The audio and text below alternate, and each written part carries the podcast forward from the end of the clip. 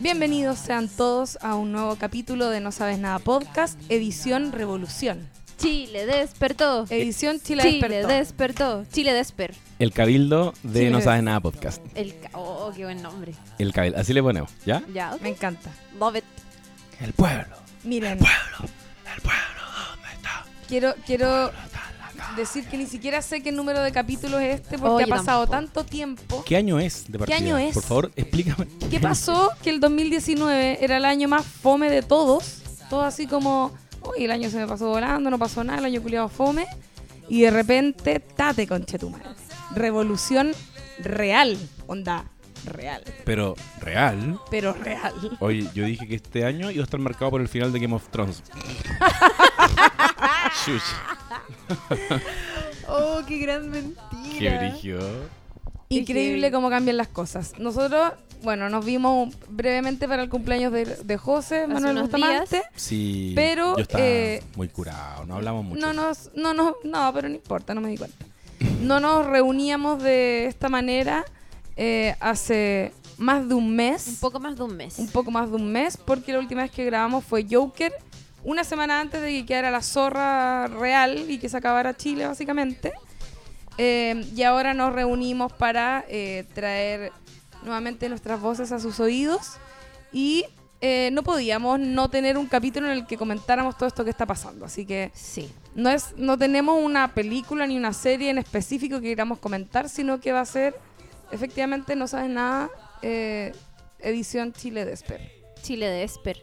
Cabildo y todo eso. Sí, porque pasaron un montón de cosas. Chile despertó entre medio y hubo toque de queda. Eso nos impedía, obviamente, juntarnos a grabar todas las semanas. Y además teníamos la mente en un montón de cosas. Hablábamos como fuera de... mm, O sea, hoy día en la tarde por WhatsApp creo que, fue que conversábamos cómo habíamos lidiado, muy a la pasada, de la manera en que habíamos lidiado en lo personal con todo lo que estaba pasando. Y yo pensando como en mi caso, realmente yo creo que lidié con lo que estaba pasando trabajando. Y suena brígido igual, porque es como no sé, uno pensaría que en un momento así lo que como lo que menos debe tener atención en el fondo es, es tu trabajo. O sea, mucha gente se iba más temprano eh, y esas cosas, pero a mí me tocó todo lo contrario. Y fue muy desgastante, pero fue, fue bacán y creo que dentro de todo me ayudó como a estar muy pendiente. Pero me angustió también Caleta, porque en un momento estaba todo el día viendo videos, todo el día leyendo redes sociales, todo el día como hablando del tema y en un momento como que exploté así. Mal. Oh, ¿Mal? Mal, lágrimas en la oficina. Como, Puta. "Juan, estoy sobrepasada por esta bueno Es que yo encuentro que fue bastante intenso. Bueno, todos saben aquí que la Chiri trabaja en Sube la Radio. Sí. eh, y han hecho no transmisiones especiales. Mm. Han hecho como maratones, no han Hicieron parado. una de toque a toque. de toque a toque. Sí. Y esa, esa la encontré particularmente ruda porque Mm. uno igual está en su casita, de alguna manera resguardado, eh, en paz, viviendo el toque dentro de lo posible, ¿cachai? Como reflexionando, conversando, contenido. Y te conectabas y ahí estaban ustedes en Súbela, Sí. Es que al además pie del cañón. Es que además no sé qué les pasó a ustedes, pero bueno, obviamente todo esto revivió un poco el, el- el debate sobre qué tan confiables son los típicos medios de comunicación que normalmente consultamos o que consultan nuestra familia, nuestros papás, que es la tele, los matinales, eh, los grandes portales de noticias, pero... mm, Pero obviamente que en, en estas situaciones que son un poco, que son muy, muy complejas socialmente hablando, eh, uno igual busca nuevas instancias para informarse y al, y al final aquí te das cuenta, en situaciones como esta, quiénes son los que primero empiezan a hablar, por ejemplo, de violación a los derechos humanos, que, que era una cosa que los primeros días la televisión no hablaba casi, ¿cachai? Como que los primeros que empezaron a decir eso fueron medios independientes, fueron radios comunitarias. No estoy diciendo que fuimos nosotros tampoco, pero... Pero a nosotros nos pasó que llega un punto que, que como medio, yo creo, o como periodista incluso, tenéis que elegir de qué lado queréis estar. ¿Cachai? Y eso me imagino que le tiene que haber pasado a un montón de compañeros periodistas en La Tercera o, o bueno, en los casos más típicos de la tele, po, Mauricio Jürgensen yéndose de, Sí, po. del matinal, que eso fue cuático, o Daniel Stingo siendo desvinculado porque también ya llegó un momento que era como, ¿te necesitamos al aire o no te necesitamos al aire? ¿Cachai? Es heavy eso Entonces- y, y, y para ustedes como ustedes dos son periodistas, yo no. Eh, me imagino que también les dio como un... No quiero que suene feo porque sé que han pasado weas terribles, pero como un sentido igual, ¿cachai? A la pega que estáis haciendo, en el sentido de también eh, ver lo necesaria que es la pega que ustedes hacen y que la hagan bien, ¿cachai? Porque Sí. lo mismo que estás diciendo tú, o sea, los medios, puta, que se han encargado por años y años y años de eh, no solo desinformar, porque obviamente también hacen, en- hacen parcialmente la pega de informar, pero sí como de moldear las mentes a lo que, eh, eh, ya sea lo que el gobierno quiere o los empresarios que son dueños de esos canales quieren o lo que quiere básicamente los poderosos, ¿cachai? Es heavy como, eh, bueno, esto lo ha dicho mucha gente, la se volvió a la radio. En este, esto ha sido también una crisis para la tele, como otra de las instituciones que eran parte del problema también finalmente. Ay, totalmente. Y, y lo hemos visto, como la gente ve una cámara y quiere agarrar el micrófono y te das cuenta de que el nivel discursivo de la ciudadanía en la calle es infinitamente superior a las weas que están hablando en el panel, en el panel, en el matinal, en la wea que sea. Y han salido una cantidad de ciudadanos empoderados tirando rollos tan la raja. Bueno, como Bessie Gallardo. Aguante Bueno, Bessie. Be- Aguante Bessie. Y, y sí, po, en mi vereda no me ha tocado estar en medios de comunicación. Igual es, es- es verdad, soy periodista, soy comunicador, pero no he vivido esa presión. Estoy súper libre en mis redes sociales diciendo las mierdas que quiero decir, eh, porque trabajo en la Universidad de Chile. Pero eso yo lo encuentro heavy también, porque tú estás trabajando hoy día en, en una en la universidad del estado más importante probablemente que Mm. exista en el país y que es una universidad que también, al igual que los medios de comunicación y que los periodistas, ha tenido que elegir del lado del que quiere estar, ¿cachai? Y es como Universidad de Chile, puta, apañando con todo, con la defensoría jurídica, que son estudiantes, son profesores que se organizaron como genuinamente porque Sí. ven que, que es necesario como para el país, ¿cachai? Voluntarios en la Federación de Estudiantes de la Universidad de Chile, lo- los mismos profes de ingeniería mm, mecánica, si no me equivoco, de, de, Sí, de de UCHEF, UCHEF. Que, que hicieron este estudio de análisis del contenido de los perdigones, como que la Universidad de Chile está pero con todo. Los cabros de odontología que están haciendo lo- las prótesis las, oculares. las prótesis Sí. oculares. No, orgullo, pero ha sido un proceso también, porque igual uno que estudió en la Universidad de Chile, que trabaja en la Universidad de Chile, igual tiene la camiseta súper puesta y tiene las expectativas súper altas de cuál va a ser el rol que va a ocupar la, la universidad pública más importante del país, ¿cachai? Y yo creo que debió salir mucho antes a posicionarse. Yo creo que debió ser mucho más, eh, más directa en denunciar las violaciones a los derechos humanos. Eh, igual, y esta es una, una conversación que la tenemos al interior, yo trabajo particularmente en la FAU. Bueno, la FAU, decano. Hoy, hoy que me puse brígido, ojalá que no lo escuche mi jefe, pero es un decano muy, muy amarillo actualmente, que, que le ha costado mucho eh, denunciar la represión, denunciar las violaciones. Es como que quiere todavía no incomodar a un sector dentro de la universidad que eventualmente le va a permitir darle continuidad a, a su su, gestión. a su gestión, ¿cachai? Pero es como esa gente el día del pico va a votar por ti, digan lo que digáis, ¿cachai? No puede ser que retrocedamos a pensar si hay o no hay represión. Es que hay, hay matices. No, no hay matices, ¿cachai? Se está reprimiendo en las calles, se han violado los derechos humanos. Y en eso, eh, sí, pues igual es importante el rol que toca uno como comunicador porque eh, tenéis que informarle a la comunidad de la universidad y tenéis que facilitar los canales de información y, y ponte tú, no sé, pues si hay un piquete de salud instalado en la FAU, eh, tenéis que tomar la decisión también de si lo dices o no lo dices porque está eso, ¿cachai? Es como, vamos a decir que la FAU tiene en una de sus salas un piquete de salud por si los cabros de la marcha eh, necesitan contención y resguardo. Y, y desde esa vereda me ha tocado a mí no informarle a la ciudadanía, pero sí hacer una pega como de comunicaciones internas que, que ha sido interesante y que nos ha dado hartas oportunidades. Y eso también lo valoramos caleta, como que con compañeras de pega hemos, hemos conversado esto, qué privilegio que esto nos haya tocado en la Universidad de Chile. Podéis perfectamente estar en una institución privada que está al borde de la quiebra estos Sí. días. Podéis perfectamente, no sé, si nos tocaba unos años atrás ser estudiantes Mm. Y querer ir a marchar, pero igual decir, puta, estoy perdiendo el año, ¿cachai? en tu caso que soy in- independiente, eh, sí, pues tanto, todos los independientes están hasta el hoyo. Hasta el hoyo. Ya, yo no, yo no estoy hasta el hoyo en ese sentido, entonces como que tranquilamente, igual a las 3 de la tarde voy diciendo ya vamos a marchar, cabros, y, y con una cierta estabilidad, ¿cachai? Entonces, eso ha sido un beneficio igual para nosotros. Bueno, yo en mi rol de guionista me gustaría eh, que partiéramos quizás comentando esto que ha ocurrido y que sigue ocurriendo y que no ha terminado, que no se nos olvide, eh, por quizás relatar cómo comenzó todo. Eh, me gustaría Sí. saber en parte también en qué estaban ustedes, como que a todos nos pilló un poco de sorpresa, pero a la vez no. Eh, está, yo tengo aquí A ti ano- no. anotadito. A ti claramente no. A la Lula claramente no. Luego de mi epifanía en el, en el capítulo de- del Joker, eh, caleta de gente me ha comentado, No. obviamente, como, ¿qué onda Lula Damus?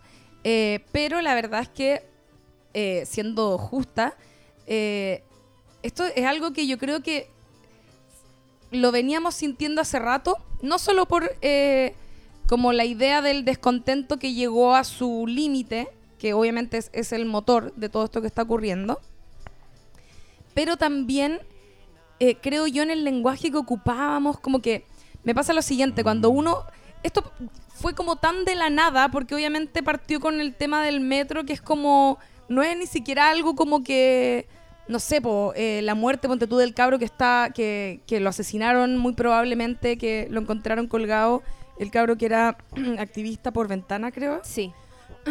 perdón, eh, que eso, por ejemplo, es algo que como que sería más eh, obvio quizás que enfureciera a toda una nación, sin embargo no fue eso, fue el tema de los 30 pesos, y, y eso empezó como a, a hacer crecer eh, toda esta bola de nieve, y uno, eh, yo creo también por una entretención mental, no sé, trata de buscar para atrás como, bueno, pero ¿dónde estaban las señales de que esto iba a ocurrir? ¿Cachai? Es como cuando veía una película con un final muy loco, no sé, el sexto sentido, Claro. y después revisáis para atrás la película y es como, ya, pero a ver, espérate, aquí se notaba que el buen estaba muerto o no, como que necesitáis encontrar eso para armar las piezas del rompecabezas y que te haga sentido en la cabeza. Y yo he pensado mucho en eso, como mirando para atrás. Y me acordaba, ya, uno, obviamente, de el que se acabe Chile, que era algo que estaba instalado en nuestro imaginario desde la comedia, obviamente, pero no, igual tenía una base, ¿cachai? Que se acabe Chile, había razones de por qué decíamos eso. Estamos en el segundo mandato ahora más encima de Sebastián Piñera, que eh, no es menor, digamos, en, en el sentido de que además de ser un, un gallo que, que representa a, a- a la, a la derecha quizás más liberal, no sé, eh, pero que además es un empresario, es muy simbólico eso, ¿ya? Porque es, eh, es, una, es un guan que sale en la revista Forbes, ¿cachai? No es como un guan millonario pio- piola, no es como, Sí. ah, dicen que Salvador Allende era cuico porque era médico, no sé. No, es como, es un guan que realmente representa como al, no sé, 1% del país que se lleva toda la plata, ¿cachai? Sí. Entonces, habían elementos. Eh, yo me acuerdo también que hubo a partir de hace varios años cuando pasó lo de las farmacias, por ejemplo, o ciertas cosas que, que fueron ocurriendo, que la colusión me refiero de las farmacias, o, o todos estos eh, eventos, pequeños hitos de, de enojo y de pico en el ojo y toda esa weá, eh, que siempre estaba el comentario, que yo lo hice muchas veces también a través de Twitter, por ejemplo, que era como este pensar, ah, ¿qué hace falta para que salgamos a la calle y dejemos la zorra? Sí. ¿Se acuerdan esa sensación? Sí. que no creíamos que iba a ser real de esta manera, a este pico. nivel, pero era algo que estaba como Mm. latente, ¿cachai? Eh, y bueno, a todo esto me acordé del. Hablando de, de gente que se tiró la predicción. ¿Vieron ese video? Creo que se los mandé, el de Félix Sumastre. Sí. Puta la weá. O sea, es que es comedia, era comedia para mí porque me da mucha risa que él fuera la persona que dijera de manera tan explícita: Chile va a despertar La va a dejar la zorra. Sí. Pero igual a mí no me impresionó tanto ese video. Es Oye, es que, ocupaba palabras muy específicas. es lo que va a pasar. El pueblo se va a levantar, Chile va a despertar más temprano que tarde. Entonces yo le quiero pedir, con todo respeto al sistema de autoridad y a toda la clase política, que se pongan las pilas, porque si no, vamos a estar muy lejos de lo que fuimos en algún minuto los jaguares de Sudamérica y vamos a terminar siendo una vergüenza. Gracias. Podcast. Sí, eso creo me pasó. Que, creo que eso es como, claro. Eso me dio mucha risa. Eso, eso fue lo más. Y la epicidad. Si es lo mismo de mí, Sí. cuando yo comenté el Joker, hablamos antes con los cabros, como, en el fondo no dije tanto, sino que me puse épica nomás, ¿cachai? Como, Sí, sí, esa es la hoy weá. 10 de, no- de octubre, ¿cuándo chucha fue? Diste en fin. fecha, no, pero es que comprometiste fecha, plazo. Igual es impactante la weá que dijiste porque fue una semana antes, Sí, creo. eso- Claro, eso Como sí, fue, semana. exactamente Y- una y Eso fue semana justo una semana. Es antes. más, yo creo que cuando revisemos eso, de hecho, a continuación lo van a escuchar. Pero el enojo de la gente, porque está la zorra, porque la gente se sabe cagada, básicamente. Si eso, es como ahora en Chile 2019, 10 de octubre, no sé cuánto estamos, podría pasar lo mismo, ¿cachai? Que es como la gente está enojada porque sabe que se la están cagando y está reaccionando de manera violenta ante todo. Y filo, sale este weón cagado a la cabeza que hace algo que a todos les encantaría hacer. Y es como ya, subémonos todos a esta misma causa, ¿cachai? Sí. Como que me, me gusta ese significado como de lo colectivo y como de la rabia Sí. del pueblo aplicado como eh, en esta historia y cómo se ensalza a un weón cualquiera. Pero cuando revisemos eso, eh, se ve que igual nosotros con la chiqui no conectamos tanto con lo que tú dijiste. No enganchamos, como que tú dejaste la pelota dando bote y nos fue como, no sí, acuerdo". eso puede pasar hoy día. En verdad no, porque si me preguntáis, yo el día del pico habría pensado que iba a pasar esa weá. Y de hecho, si escucháis todo lo que venimos diciendo en este podcast, es una visión mucho más pesimista. Nosotros estamos hablando más de, eh, de algo que también estaba pasando. Estábamos dando como una lectura de algo que era real, que es el avance de un nuevo fascismo en el mundo, pero que pareciera que todo se veía como muy oscuro en el horizonte, como, Mm. chucha, ya, ya fue, ya cagamos, como ese 2011 parece que quedó atrás, ahora solamente tenemos a los Trump, ¿cómo dejamos que hubiera un Trump? ¿Cómo dejamos que hubiera un Piñera, un Bolsonaro? Eh, y estábamos con- un poco en ese mood, y tú de repente como, bueno, esto podría pasar ahora, octubre, y yo, el día del pico, Lula, no, esta weá no va a pasar. Es que además, puta, yo creo que como que más encima toda esta weá estuvo teñida de una cosa media que igual se prestaba para el chiste, como con eso del bromas y todo, que, que tenía que ver con el estreno del, del Joker y, y es básicamente lo que sucede en la película. Puta, yo lamento como que de verdad la gente que ahora, si no han visto el Joker, no vayan a verlo porque ya lo vivieron como durante Vale. todo se este crea durante- chico. Durante todo este mes. Oye, que heavy ver el Joker ahora, no he hecho el ejercicio. Weón, de- debe ser impactante. Debe ser, ah, sí, obvio, barricadas en la De calle. hecho, hay gente, la Carla Sánchez, que trabaja conmigo en la radio, Un que saludo a la también Carla. le encanta el cine y todo esto y siempre escucha el podcast. Andaba de vacaciones y estaba en, en Estados Unidos y esta weá pasó el viernes y la Carla llegaba el sábado a Chile. Uh, Y fanática del cine y todo, no había tenido la oportunidad de ver el Joker y la iba a ver como ese sábado acá en Chile. y filo, no fue. Y la vio hace como una semana o algo así. Y, y como que ya habían pasado dos semanas y estábamos como en pleno movimiento, estallido y todo. Y me decía como, weón, ya no la voy a ir a ver. Como que to- ya sé lo que pasa por todos los memes que hay y todas las weas, ¿cachai? La dura. Y bueno, ahí está. Pero bueno, ahí en la, la dimensión graciosa. A mí me pasa, bueno, es verdad lo que decías tú con respecto a que veníamos comentando de eso a propósito de, de Handmaid's Tale. En Atlanta también creo que hablamos sí, de eso. Years and Years. Y ahora recientemente en Years and Years, eh, que pedazo de serie. Y, mm, y claro, veníamos súper pesimistas hablando de este como del ascenso del neofascismo Sí, y la la alt-right. y todo eso. Y están ganando, porque Sí, también po. tu- me- comunicacionalmente igual ganaban y en los debates y era como, Mm. estaban viviendo su mejor momento. Sí. Era, era palpico. Bueno, José Antonio Cast también. Sí, po.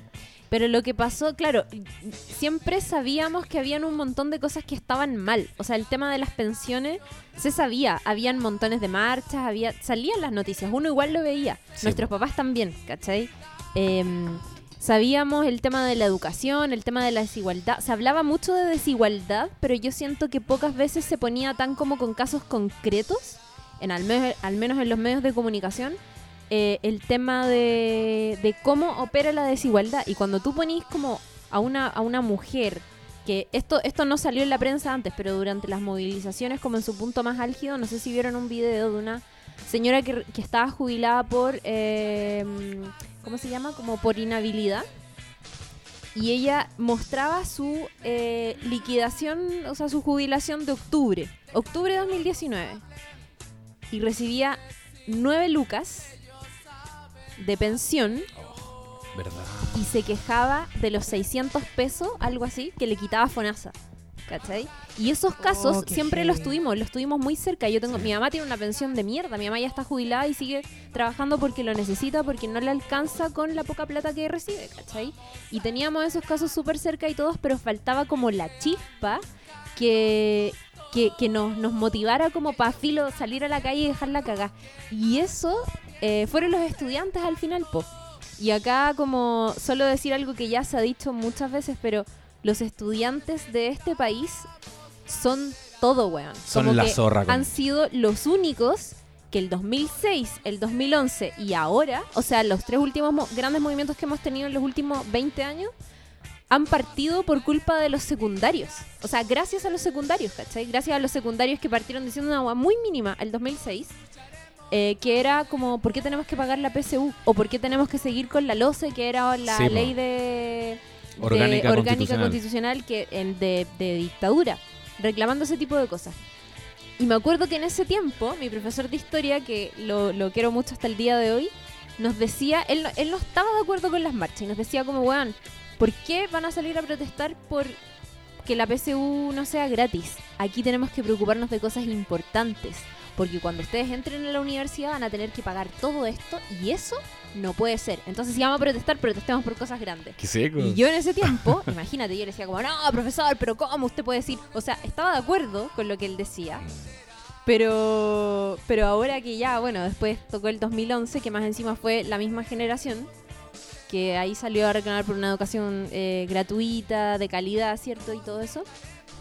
Y, y ahí volvió a hacer mucho sentido y ahora las demandas escalaron mucho más allá. Entonces solo hemos tenido 20 años de demandas que hacen mucho más sentido y cada vez son demandas más grandes. Y que cada una Eso. iba por su riel, Y, siempre. que- Sí, y po. es cierto que van cada vez más, más grandes. Yo me acuerdo que esa semana, cuando, cuando pasó esto que del, del, del podcast del Joker y todo eso, fue la misma semana donde habían ocurrido eh, estos como pequeños em, comentarios Sí, muy eh, desafortunados que habían sumado a, a este enojo ya que terminó propagándose por todos lados. Eh, había ocurrido lo de los 30 pesos, o sea, perdón, lo de levantarse más temprano, Sí. las flores. Había, y, y yo me acuerdo de esto porque le tomé un pantallazo en el momento y como que me dio mucha rabia y, y lo también lo había leído mucho en Twitter. Un titular de una noticia de, de Tele 13 como a través de Twitter, no sé dónde más eh, aparecía eso, en qué otra plataforma, que decía, ¿por qué la gente prefiere eh, arrendar en vez de comprar?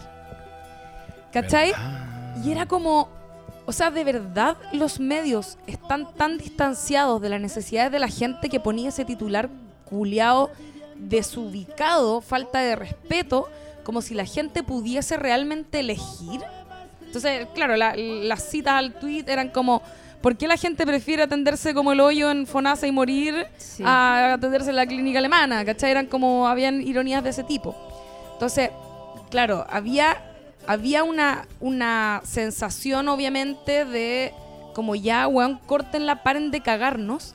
Pero, pero yo creo que ahí lo que hizo el cambio, y, y quería retomar un poco lo que decías tú, Chiri, de los jóvenes, que hay un tema, históricamente, todas las revoluciones, yo creo, o, al menos las más recientes, estoy pensando en el mayo del 68 y ese tipo de cosas, siempre son, y, y los pingüinos también, por supuesto, y lo que ocurrió el 2011 también, siempre son, es gente joven la que es capaz de llevar la revolución eh, eh, que necesitamos, ¿no es cierto?, La- eh, de exigir las demandas en la calle con el cuerpo, ¿cachai? Porque obviamente es gente que es más joven, es gente que puede correr y esquivar eh, a los pacos que te están tratando de agarrar, es gente que, que a la vez, como eres más joven, tienes menos miedos y menos cosas que perder, entre comillas, porque no tienes que mantener tu trabajo, no tienes que, eh, no sé, ir a trabajar el otro día igual que todos los días, eh, no puedes perder plata porque tienes que pagar tus cuentas, entonces son, obviamente que hay un arrojo y una valentía mucho mayor en la gente joven. Yo lo que sí creo que en esta oportunidad, algo que funcionó de maravillas, fue, y, y también quiero como reivindicar a nuestra generación, Sí, que son los millennials. Los millennials funcionamos finalmente como un engranaje súper importante en todo esto que está pasando, porque somos una generación, voy a decir millennials, creo que la gente de- que nació desde el 81 hasta como el 95, ponte tú, eh, que es harta gente, ¿cachai? Que yo creo que son la mayoría de los que también están en la calle, eh, porque es gente que en este rango etario eh, tiene también para, para tiene muchos recursos para poder ayudar a mantener la revolución, ¿cachai? Están los médicos que están en la calle, que son gente joven, ¿cachai? Está, están todas las organizaciones eh, que, estaba, que existían previa, previo a esto, y ahí también quiero hacer una pequeña mención al movimiento feminista, que yo creo que lo que está pasando ahora quizás no se hubiese eh, levantado eh, en esta magnitud si no fuera porque lo precedió justamente el movimiento feminista. La exigencia de los de los universitarios en el 2011, si bien también hablan de toda la población y del, y del futuro y de los jóvenes y un montón de cosas, igual eh, lo, hacían que, o sea, permitía, había un margen que permitía que hubiese gente que pudiera no involucrarse del todo en eso. Lo mismo con el movimiento AFP. ¿Cachai? Es como, podí, a lo mejor no te tocó y chao. Pero el movimiento feminista, perdón, eh, fue, fue como un cambio de paradigma en las mentes de la gente porque involucraba literalmente a la mitad de la población y por lo tanto eh, hizo que en la cabeza de la mitad de la, de, la, de la población, que son mujeres y también en gran parte de los hombres, eh, hubiesen cuestionamientos estructurales respecto de todo el sistema en el que vivimos, o sea, como desde sus inicios, desde las cavernas, ¿cachai? Sí, como la weá era demasiado un cambio radical de cómo vemos las cosas. Cuando hablábamos de los lentes violeta, no sé si se familiarizaron con ese término, que era como cuando entraba en el feminismo y como que, paf, te ponía ahí los lentes violeta y veía ahí el machismo en todas partes porque estaba en todas partes. Eso hizo que fuera eh, transversal ese, Sí. ese cambio mental que abría como una puerta a un mundo desconocido en el que estaba lleno de conceptos que había gente que quizás no se relacionaba con ellos, como por ejemplo los privilegios. Claro. ¿Cachai? Y en ese sentido yo creo que ayudó a sensibilizar a gran parte de la población eh, para que cuando ahora te hablaran de desigualdad y dignidad y un montón de cosas, efectivamente había gente en Vitacura diciendo, chucha, ¿sabes qué? Injusto porque yo tengo privilegio y hay gente que no los tiene y que vive vidas indignas y vamos también a ir a marchar. ¿Cachai? Independiente que los cuicos se aburrieron más, más rápido, obviamente. pero, pero logró eso, logró como pavimentar, yo creo, un poco el camino. Absolutamente, yo creo que fue como el pegamento que unificó todas las demandas que ya existían, que ya se venían instalando, que son muchas, lo, que decíamos antes, son, iban, parecía que iban todas por rieles distintos. Allá están los de no más AFP, allá están los de educación gratuita, por allá están las feministas, por allá están los pueblos originarios. Y lo que ocurrió ahora, eh, ahora 2019, es que nos dimos cuenta de que todo tenía un mismo nombre y se llamaba capitalismo, se llamaba eh, constitución de los 80, ¿cachai? Y el deseo por la dignidad, pues. si Exacto, es y, y es verdad lo que tú dices, Lula, que cuando ocurrió el movimiento feminista, feminista, yo recuerdo haber hablado con mucha gente que daba la sensación de que ahora se venía de nuevo por lo mismo, porque lo hizo transversal, porque no es, no es una reivindicación de clase, es la mitad de la población. Ahora pueden salir todos, todas, ¿cachai? A las calles. Y lo que hizo eso quizás fue eso, ¿cachai? Como unificar todas estas demandas y volver a sacar gente a la calle. Que creo que desde el 2011 que no nos tomábamos eh, las calles. Ahora, yo igual quiero retomar lo que tú decías de los millennials, porque siento que abrazo mucho esta, esta tesis, que es súper eh, 2011 centrista, pero yo creo que, que ya tenía, tenía esta generación que somos hijos de los que fueron estafados por el modelo Sí. que nos cagaron, que nos ca- se cagaron a nuestros papás. Y no tengo idea qué ocurrió el 2006, que empezó un despertar en cabros chicos, cabros muy chicos, que eran tercero medio, segundo medio, primero medio, ¿cachai? Y que empezamos a cuestionar algo que ya era más estructural, que es una ley orgánica constitucional de enseñanza, ¿cachai? Era como, ¿de dónde salieron estos cabros de mierda? Yo me acuerdo haber estado en una toma, en un par, y era como una compañera de mi edad explicándome la loce. Yo como, ¿por qué ella sabe esto, cachai? Pero filo, eh, nos estamos informando y estamos entendiendo que nos están cagando y tenéis el primer estallido. Que en ese minuto era el mayor estallido que teníamos desde el retorno a la democracia. Esa misma generación ingresa a la universidad y en la universidad tiene su último momento para, en calidad de estudiante, paralizar el país. Sí. Con la misma orgánica que venía teniendo antes, con una federación de estudiantes en este caso, ya no eran las... Con, con todo el aprendizaje que habían tenido a partir de lo que pasó el 2006. Y tuvo mucho sentido cuando ocurrió, fue post 2010, que, o sea, de partida gobierno de Piñera estaba diciendo, ¿qué mejor interlocutor para dejarle la cagá que a Piñera? Y a Lavín como ministro de Educación, pues. 2010, terremoto, y yo siento que eso como que paralizó un poco las cosas, porque me acuerdo que la FECH se unió mucho en función de la reconstrucción, pero 2011 la le estalló en la cara a Piñera, Mm. segundo estallido mayor que el anterior, eh, mayor revuelta que se ha registrado desde el retorno a, a la democracia. Pero eso fue.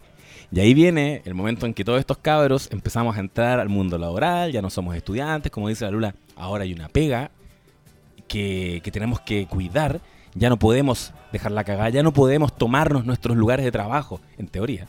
Pensábamos que no se podía. Y, y en verdad lo que estaba ocurriendo era que estábamos esperando que estos cabros que venían debajo de nosotros, que venían detrás de nosotros, perdón, eh, reaccionaran, porque en realidad le corresponde a los estudiantes, porque son los estudiantes los, que no, los quienes, entre comillas, no tienen nada que perder. Y quizás por eso también venía esta actitud como un poco de, de sazón que traíamos en el podcast, y yo me, me reconozco un poco súper pesimista en ese sentido, porque yo veía cabros chicos que se habían como entregado el meme. Todas estas mierdas de memes fachos como eh, helicóptero, ¿cacharon esa weá de Pinochet Helicopter? Sí, me acuerdo. Sí, sí, sí. Ya, todas esas weas para mí representaban una generación que venía ahora y para mí era como, no puedo creer que estos son los cabros que vienen ahora. Sí. Y estaba un poco con- en esa parada. Con esa idea. Con esa idea. Y de repente, puta, eh, nos callan, nos tapan la boca los secundarios eh, en Santiago que empiezan a, a evadir. Y cuando la el segmento adulto joven valida esta weá, es decir, nosotros, cuando ya los trabajadores validamos esa weá, los cabros agarran más fuerza, porque es una weá muy osada la que estaban haciendo. Igual yo a esa edad me cago de miedo evadiendo el metro, ¿no? ¿No cachai cuáles son las represalias que van a haber? Y, pero ocurrió que empezaron con la evasión, no son 30 pesos, en fin, y tienen la validación de, de, todo, de toda una población que estaba esperándolos. Era como, cabros, por fin lo hicieron, era lo que, lo que necesitábamos y pa, todos a la calle. Y fue una weá de una noche. Fue Sí. ese viernes. Ese viernes en que parecía que se estaba quemando Santiago. que fue impactante. Yo me acuerdo que lle- llegué a la casa y el Nico me decía como, bueno, no puedo creer esta weá, nunca había visto esto, nunca había visto esto. Y yo como, ya, como tranqui, Todo sí, siempre- igual, sí. igual esto sí puede iniciar una movilización más grande, pero nunca me imaginé que iba a terminar como con, con todo lo bueno, lo, lo bueno y lo malo que tuvo, ¿cachai? Como esa marcha gigante, la marcha más grande desde, eh, desde, la, desde el no, creo que era desde el Sí. triunfo del no que lo comparaban, y también con todos los casos de violaciones a los derechos humanos. Lo que tú decís, eh, y esa lectura que se ha hecho bastante, siento, en los medios de comunicación sobre esta generación, que es la de nosotros, es la generación de este podcast, no sabes nada podcast. y probablemente sea la misma generación de la gente que nos escucha Sí, que es, claro, nosotros estábamos, yo estaba en segundo medio del 2006, Estaba estaba en en la U medio. en el 2011 y ahora Yo- acabo de yo estaba entrar en, en tercero de la U. al, al, al mundo laboral, claro, hace un par de años. ¿Y qué pasa? Que nosotros también, yo nací en el 90, entonces nosotros Ah, además somos la primera generación que nace en democracia. Sí. Y que qué pasa ahí es que nuestros papás en dictadura normalizaron un montón de cosas porque así operaba la dictadura. Sin oportunidad para opinar, sin oportunidad para estar en desacuerdo, con mucho miedo, con mucho miedo de ser diferente o de estar un poco como al margen de las normas. Entonces había mucho temor. ¿Y qué pasa con nosotros? Que nosotros cre- crecemos sin ese sesgo en dictadura y vemos a nuestros papás ser como son en el mundo laboral, en la familia, resguardados, súper cuidados también. Y no lo entendemos, no nos hace sentido, porque nosotros no crecimos con esas reglas, ¿cachai? Y, y lo otro que, que tiene esta movilización, que, ti- que tiene mucho sentido con todo lo que han dicho, con que también está eh, atravesado por el movimiento feminista, es que este año yo creo que solamente la otra marcha grande que hubo fue la marcha feminista que hubo en marzo y la Ah, que ya. hubo el año pasado también, ¿se La acuerdan de que fue súper- Sí. que fue, claro, que fue muy multitudinaria. Eh, entonces estaba eso y las otras marchas masivas que habían habido era no más FP. Y lo que tiene este movimiento que, es, que no, es, no es menor. No es un movimiento, por ejemplo, antimigrante. ¿Cachai? Claro. Nadie quiere echar a los migrantes. Y es súper feminista también. Sí. Las mujeres están participando con todo y eso se nota también. Eh, Aparte que veníamos, perdón, eh, Sí, en, el, en todo lo que duró la, la última ola feminista, que no fue tan larga, deben haber sido tres, cuatro años a todo reventar, eh, si bien no fue como demasiado en lo que se avanzó, siento yo, como que eh, no duró tanto, tanto, pero sí fue muy explosivo en su momento y sí se configuraron un montón de formas de organización y dinámicas que se implementaron ahora. Y estableció ciertos discursos que antes no, no se veían en los medios de comunicación y tampoco Claro. en las redes sociales, ¿cachai? O sea, a mí me pasa que veo, por ejemplo, a las otras mujeres de mi familia y hoy día son súper feministas por las cosas que han pasado en los últimos cinco años, ¿cachai? Claro. Antes no teníamos conciencia de eso, entonces hay ciertos discursos con respecto, por ejemplo, a la violencia en el pololeo o contra el- o con, respecto al trato que tienen nuestros jefes, por ejemplo, o nuestro, nuestros parientes masculinos más grandes con nosotros, o con el tema del vestuario, el acoso callejero, todo eso. Siento que sentó las bases para que esta generación también piense de manera distinta, al punto que yo creo que probablemente en muchos años más, como que, no sé, va a ser súper normal que alguien que sea, por ejemplo, muy de derecha, igual reproche con todo el, el acoso callejero. Totalmente. Hoy día es algo que no pasa tanto. ¿cachai? que Como que fue- igual se encuentran esas opiniones. fue como la posibilidad de, de un cambio real respecto de un sistema que era dañino con un grupo de personas muy grande, ¿cachai? Como en el fondo, por, por eso yo mencionaba lo de los lentes violeta, porque yo creo que ahí eh, esa es la diferencia, por ejemplo, con el tema, no sé, por no más FP, que es como eso no te, no, no te cambia la mente entera, es como, ah, ya perfecto, necesitamos una vejez digna, todos lo queremos. Sí. Pero lo otro era como, ah, o sea, tengo que cuestionarme La todo existencia. porque, porque hay weas muy básicas que podrían no ser así, Sí. ¿cachai?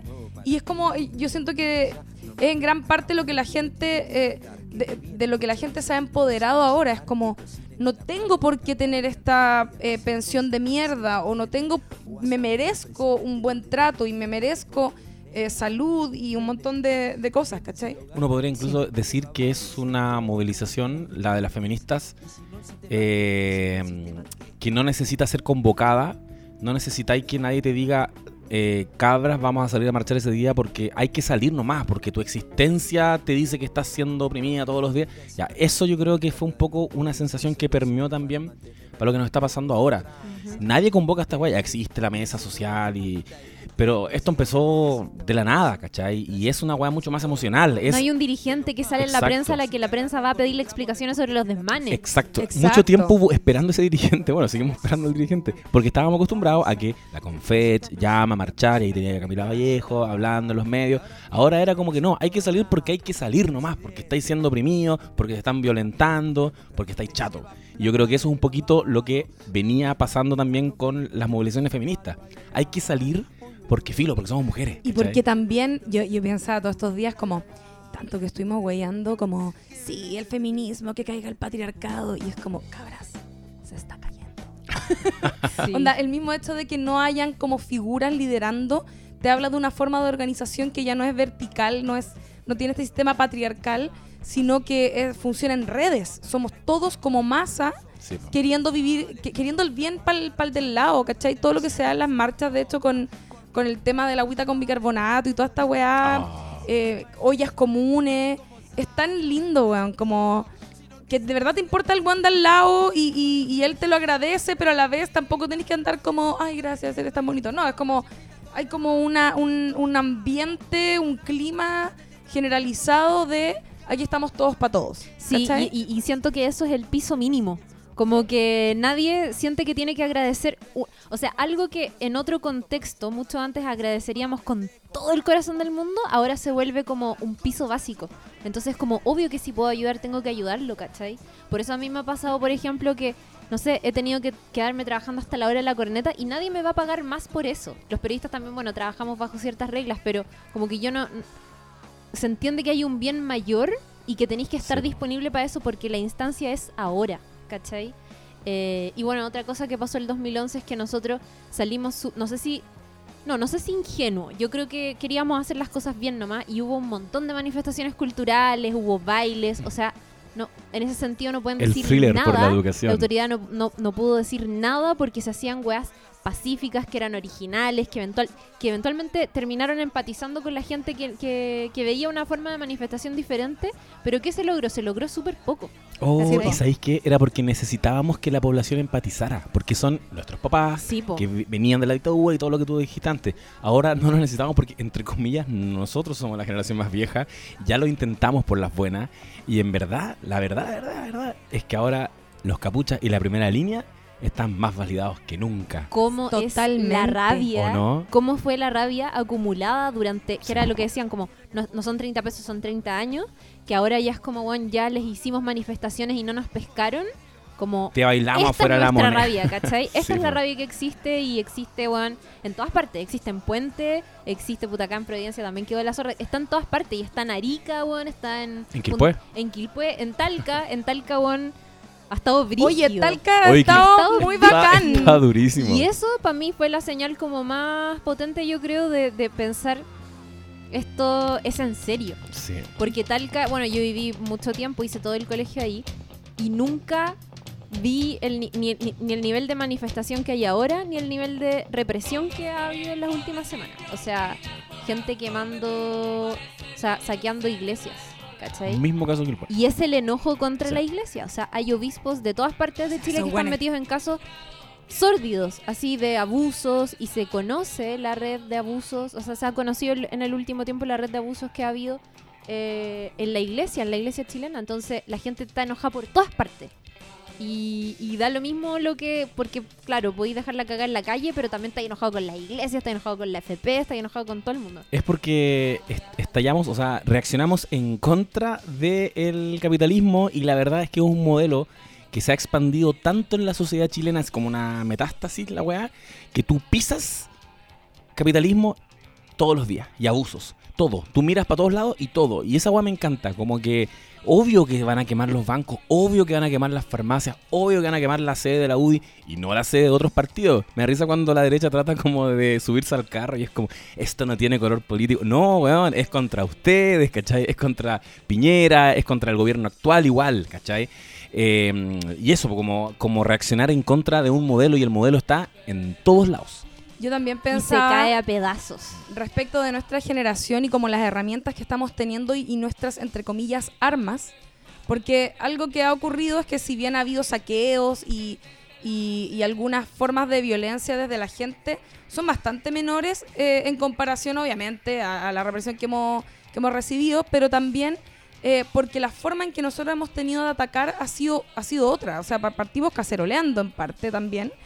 Eh, pero, y- pero partió todo con eh, la desobediencia civil, que es una forma de plantarse frente eh, al gobierno en este caso eh, y decir eh, de esta forma totalmente, no pasiva, perdón, pero totalmente no violenta, nosotros vamos a demostrar nuestro desen- desencanto y nuestro nuestra mm, perdón insatisfacción ¿cachai? con las cosas que están pasando y que fue fuertemente reprimida pero ellos no contaban con lo siguiente y yo creo que aquí hay un punto que es no menor y que también hace referencia a nuestra generación que son las redes sociales ya las redes sociales ya, a mí me, me da mucha risa pensar en en como que hasta hace, no sé, un par de meses estábamos todos como, no, las redes sociales como que nos adormecieron, cagamos nuestra generación, las redes sociales.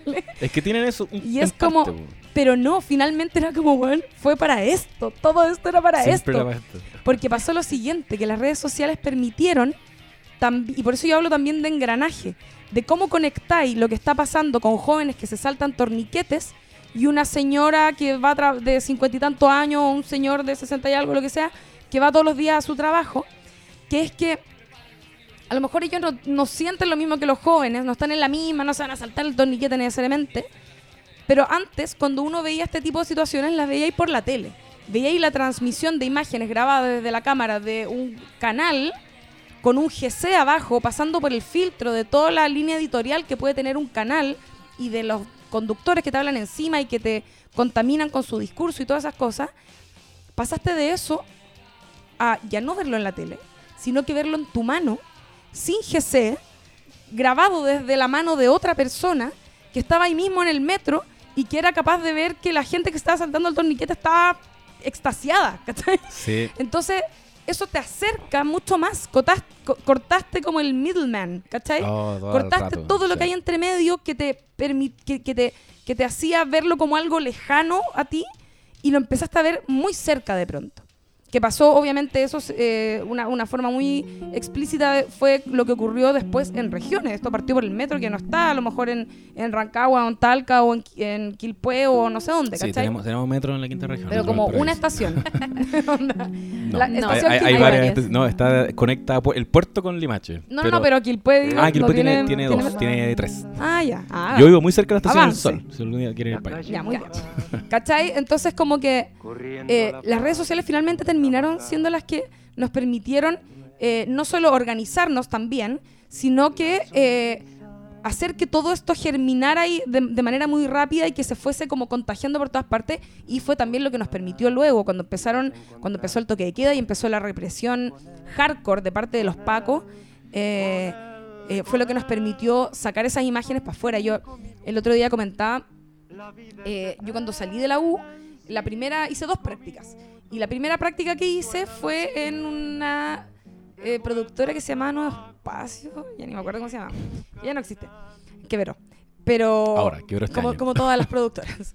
Eh, pero em, yo tra- eh, trabajé en una. Era una serie de documentales que se llamaban los documentales del terror, creo, que hablaban de la dictadura en distintas formas. ¿Cachai? Había una que se trataba de. Eh, no sé, pues unos alemanes parece que se hicieron pasar como por alemanes fachos como para venir a grabar weas acá y con eso terminaron haciendo como un documental que se exhibió en el extranjero y un montón de cosas. Y en el que trabajé yo específicamente, se trataba de un caballero de apellido Politi, que era un argentino fotógrafo que, que residía en Chile, eh, cerca de las rejas, con su Fiat 600, o no sé cuánto, que me acuerdo siempre lo mencionaba ca- cada, vez que podía.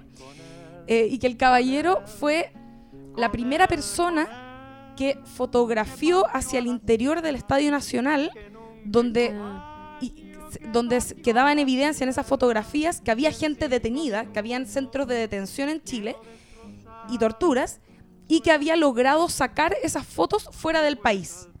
Y el weón para poder hacerlo, o sea, primero camufladísimo tomando las fotos como en la casa de un weón que tenía un balcón que daba para el velódromo, no sé qué mierda. Después los rollos, meterlos como en el, en el cosito, no sé cómo se llama el tubito donde se echa la benzina de un auto, como metido entre una bolsa, así como rezando para que la weá no se estropeara, y poder sacarlo de Chile en auto a través de la cordillera. O sea, fue un hueveo para que pudieran salir las primeras imágenes que comprobaban que en Chile estaban violando los derechos humanos. Y ahora nosotros tuvimos la oportunidad, pero así, de eh, enviar video al extranjero. Yo me acuerdo que estamos todos, yo, yo como loca respaldando video y mandándoselos a mis amigas que vivían fuera por miedo a que en algún momento a lo mejor bajaran internet o alguna weá que han hecho en otros lugares, ¿cachai? Entonces, también fue el arma eh, que nos permitió contar afuera lo que estaba pasando eh, y alarmar al mundo de que aquí están violando los derechos humanos en este país que supone que estaba tan avanzado, ¿cachai? Y el 2011 lo que ocurrió es que estaba como incipiente la presencia de redes sociales y entendimos un poco que podía ser una herramienta, pero para nosotros. Era, las redes sociales eran de los jóvenes. Y yo creo que también un poco todas esas manifestaciones artísticas que nos permitieron llegar como a portadas de medios internacionales, también, pues gracias a que había muchos celulares grabando cada una de las weas que se hacían, las marchas. No así en el 2006, en el 2006 yo creo que no había, no había Facebook y si había, estaba recién empezando en Estados Unidos. O sea, así. lo que pasó el 2006 era que nos organizábamos por Fotolog. Yo me acuerdo que Fotolog era lo más importante, era como convocatoria a tal hora, o no estábamos en el colegio a tal hora, y todo eso era Fotolog, Fotolog, Fotolog.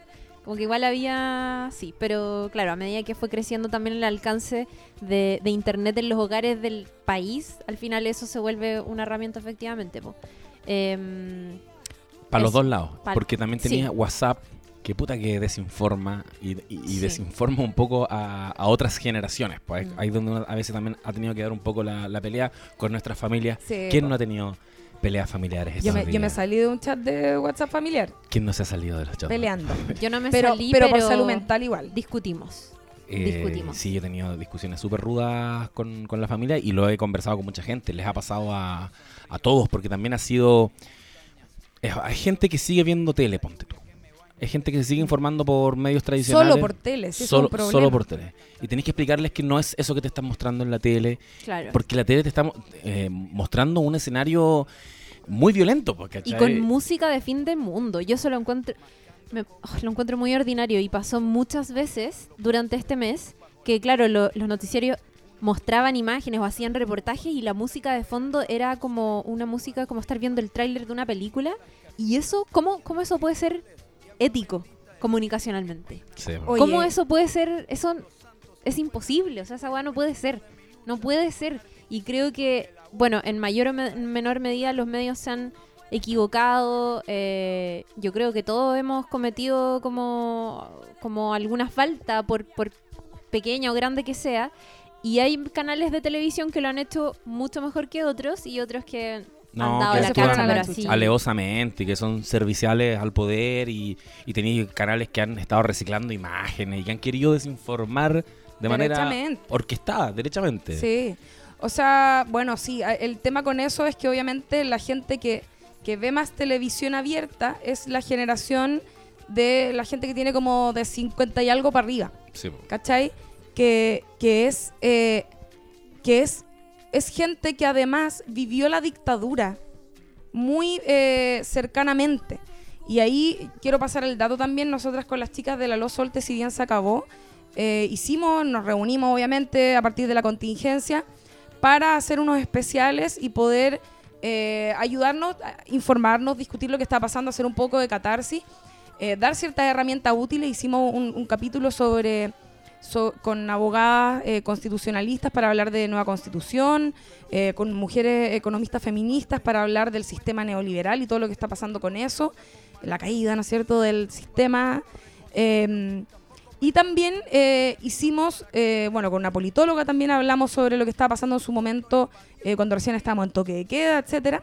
Y también hicimos uno de salud mental, porque había algo muy importante que abordar ahí que tenía que ver no solo con lo que estaba pasando a nosotros a nivel generacional, de estar viviendo esto que al principio fue tan intenso que a la semana, un poquito antes, estábamos agotadísimos de tanto ver imágenes de violencia a través de nuestros celulares.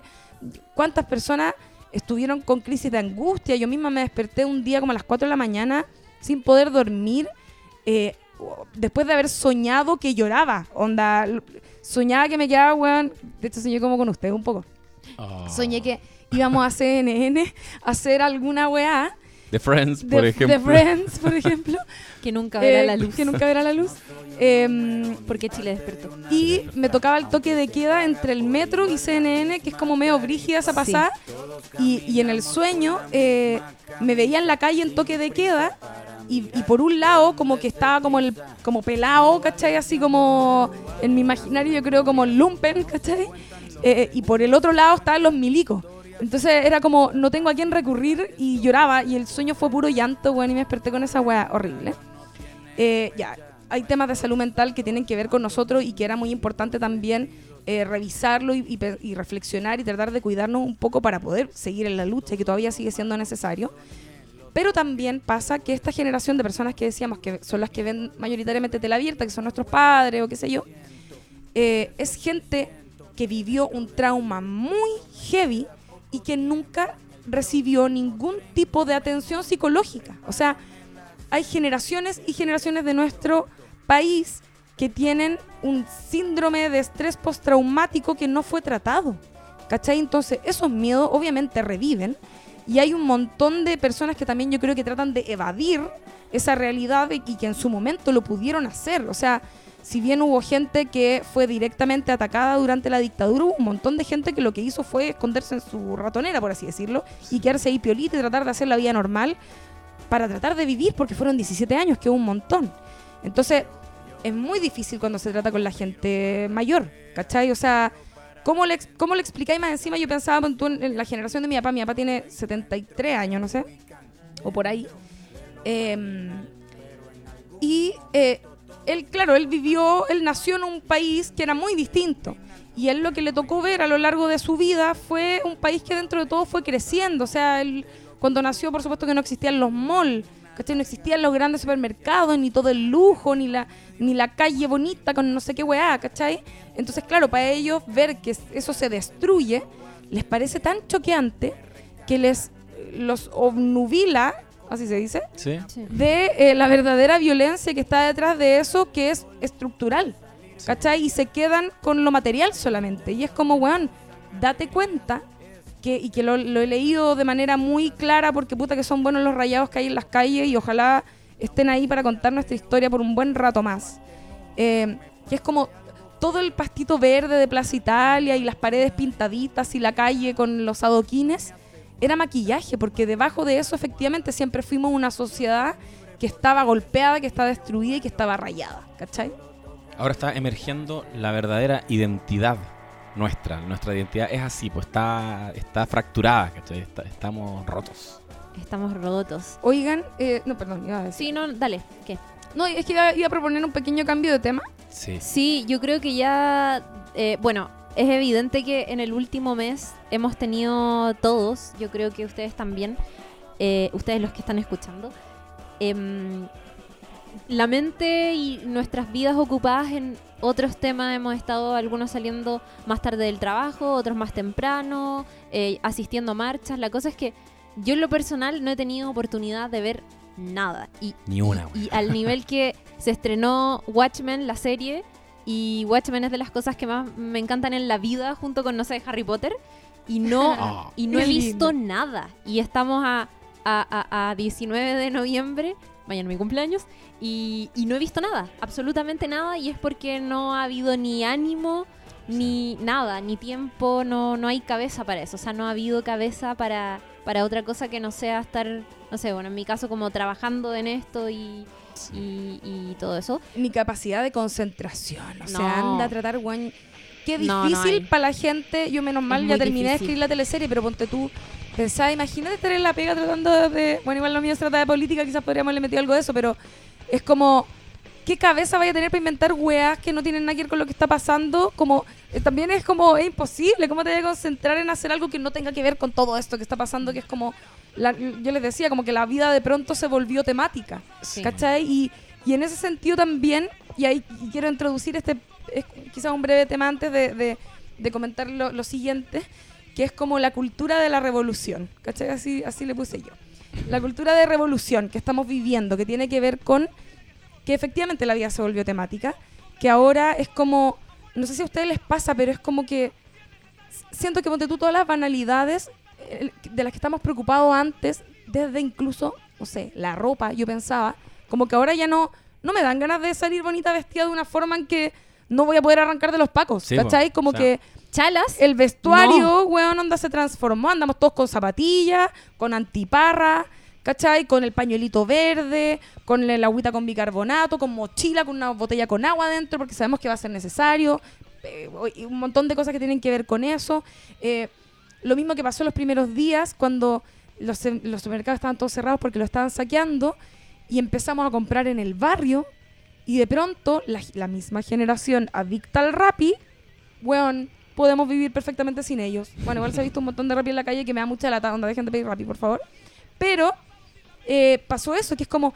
eh, lo pienso también a partir de cómo, en, en mi caso, mis papás siempre son como, ay, ustedes la tienen tan fácil, te encantan las cosas caras y te encanta... Y es como, bueno, esta misma generación que estaba súper enfocada también de alguna manera al consumismo a partir de todo, incluso desde las series, no sé, como de todas las weas que hacíamos, todo lo que tiene que ver con la estética y las modas y redes sociales y un montón de weas, de pronto nos probamos nosotros mismos que en verdad preferíamos volver un poquito a las bases, que podíamos hacerlo y que parece que preferimos esta forma de vida. Yo, weón, he ido, he entrado dos veces al supermercado desde que quedó la zorra y onda así como, porque de verdad lo que necesitaba solo estaba ahí y dentro de lo posible no voy a la wea, ¿cachai? Sí, como que estamos eh, estamos también como más conectados con nuestra naturaleza humana eh, y no tanto como con ese maquillaje que le estamos poniendo encima porque a lo mejor nuestra vida no tenía tanto sentido. Yo lo pienso también a partir de ese rayado que, que se hizo en algún momento bien como popular. Esto no era depresión era capitalismo. Y es como puta de más po, como que ¿Qué, cuál cosas estábamos pensando antes? ¿Cuáles eran nuestros objetivos? ¿Más plátinos de vacaciones? comprarnos unas zapatillas nuevas, no sé, como quizás eran weas que poco tenían que ver con lo que realmente necesitábamos y al momento que nos sacamos también de encima esa opresión, eh, nos vimos un poco más contentos, si se quiere. Sí. Ah, Por eso ha sido tan liberador, pero por lo mismo yo también creo que puede ser emocionalmente tan delicado para tanta gente porque, claro, quizás vivíamos una vida sin mucho sentido, pero ese era nuestro sentido. Igual muchas cosas han perdido sentido. Y esa weá es difícil de, de sobrellevar también. po, Y es un golpe súper Lo que tú decías, po, ¿cómo sería escribir un guion o estar trabajando ahora? po? Igual yo he tenido que ir a la pega y es esta weá que no tiene ningún sentido. Igual tenía un profe que quiere hacer su seminario sobre urbanismo en las Condes, ponte por inventar una weá. Y es como, ¿por qué tengo que organizar esta weá? Perdió sentido.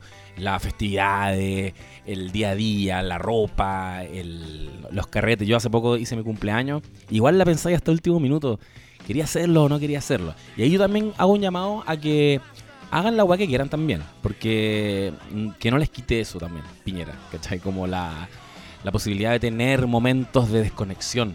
Para seguir en la lucha también hay que evadir y no se sientan culpables si un día se quieren sentar a ver una serie Y replegarse. y disfrutan la serie, ¿cachai? Sí, es verdad. No tienen que estar todos así como, no, ya no veo más series, no leo más libros, no hago más- solamente voy a ver documentales de política. Eso puede ser una forma muy eh, útil para algunas personas, pero para otras no, ¿cachai? Y, y eso, como el llamado a que encuentren sus momentos igual de fuga para que después volvamos a la calle y sigamos en la lucha. Hacer Porque eso es necesario. Es que eso, Sí. eso no lo hemos dicho, pero es necesario porque después de un mes, por supuesto que hay cansancio de todas partes. Sí. Entonces hay que encontrar instancias para relajarse dentro de lo posible. Yo sé que es difícil porque hay gente que está puta, viviendo cosas que son muy fuertes y, y, no sé, hay que, ten- hay que saber encontrar esas instancias con la familia, con los amigos o con lo que sea, porque se va a necesitar fuerza si es que esto, o sea, esto no se ha acabado. Como que hay un anuncio de una nueva constitución, pero ni siquiera hemos llegado al plebiscito, entonces, y eso no va a solucionar los problemas inmediatos que mucha gente reclamó, como las bajas pensiones o qué sé yo.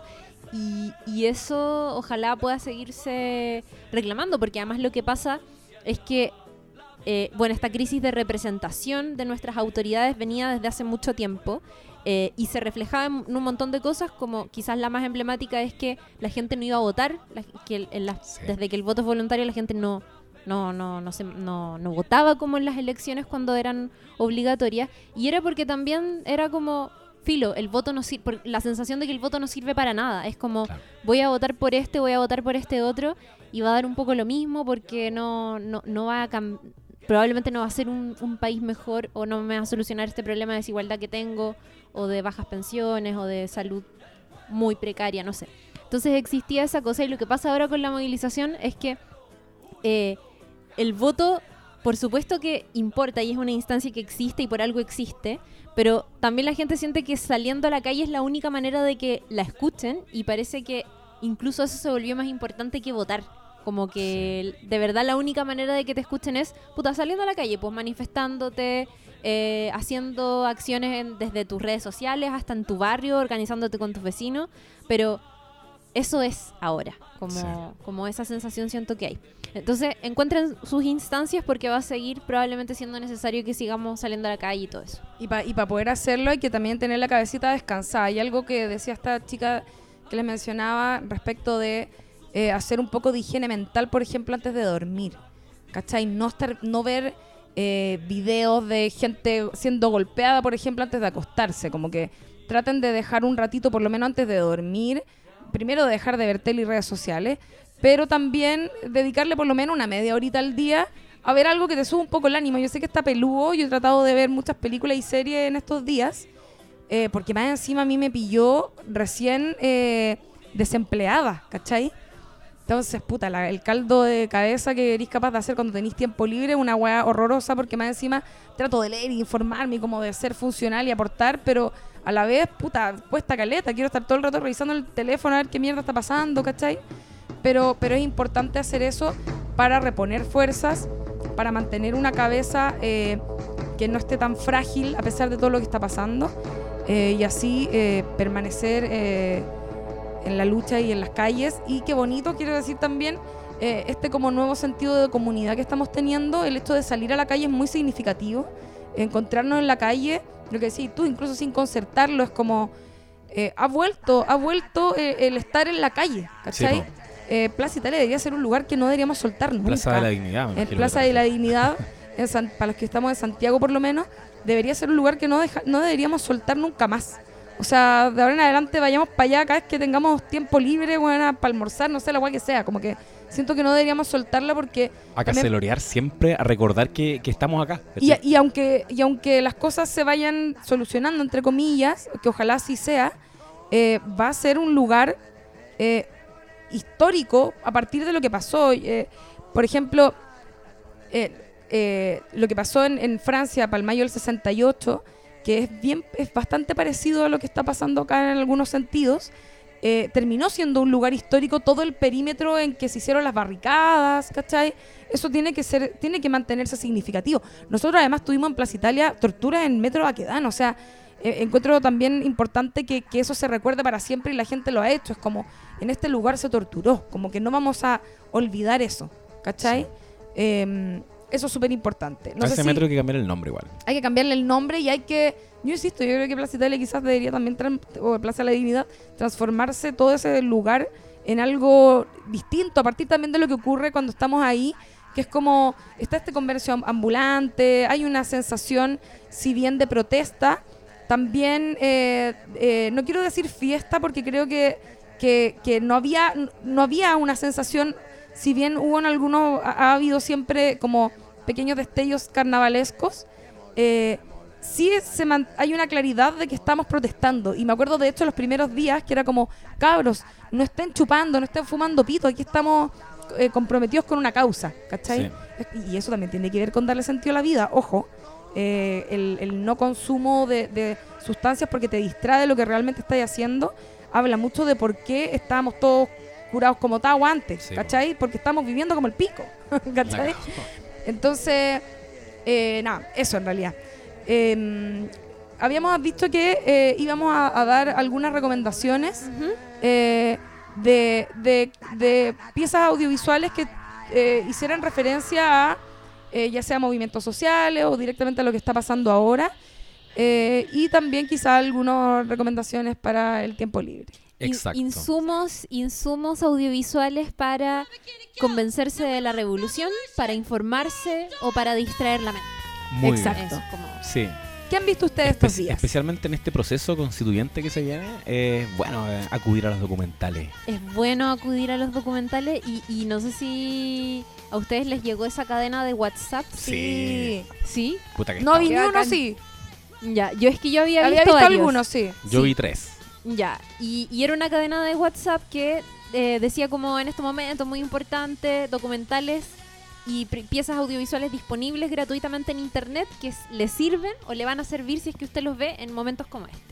Y habían un montón de cosas, estaba desde el documental del negro Matapaco Sí. hasta eh, mm, eh, la, bueno, batalla de Chile, la batalla de Chile, Estadio Nacional de Carmen Luz Paró, Sí. Chicago Boys. Chicago Boys, el botón, hablar de nácar, el botón de nácar, eh, bueno, Nostalgia de la Luz. nostalgia de la luz, Sí. sí, todo eso. Yo creo que en función del tiempo, tú deberías darle el tiro con Chicago Boys Ya. porque creo que, por Dios, que. Por Dios que bueno en este escenario Es en el muy bueno, es muy bueno.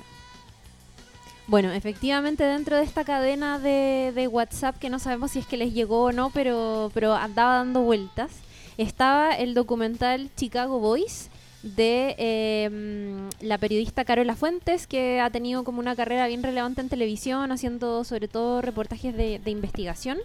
Eh, y ella fue la directora junto con Rafael eh, Valdeavellano.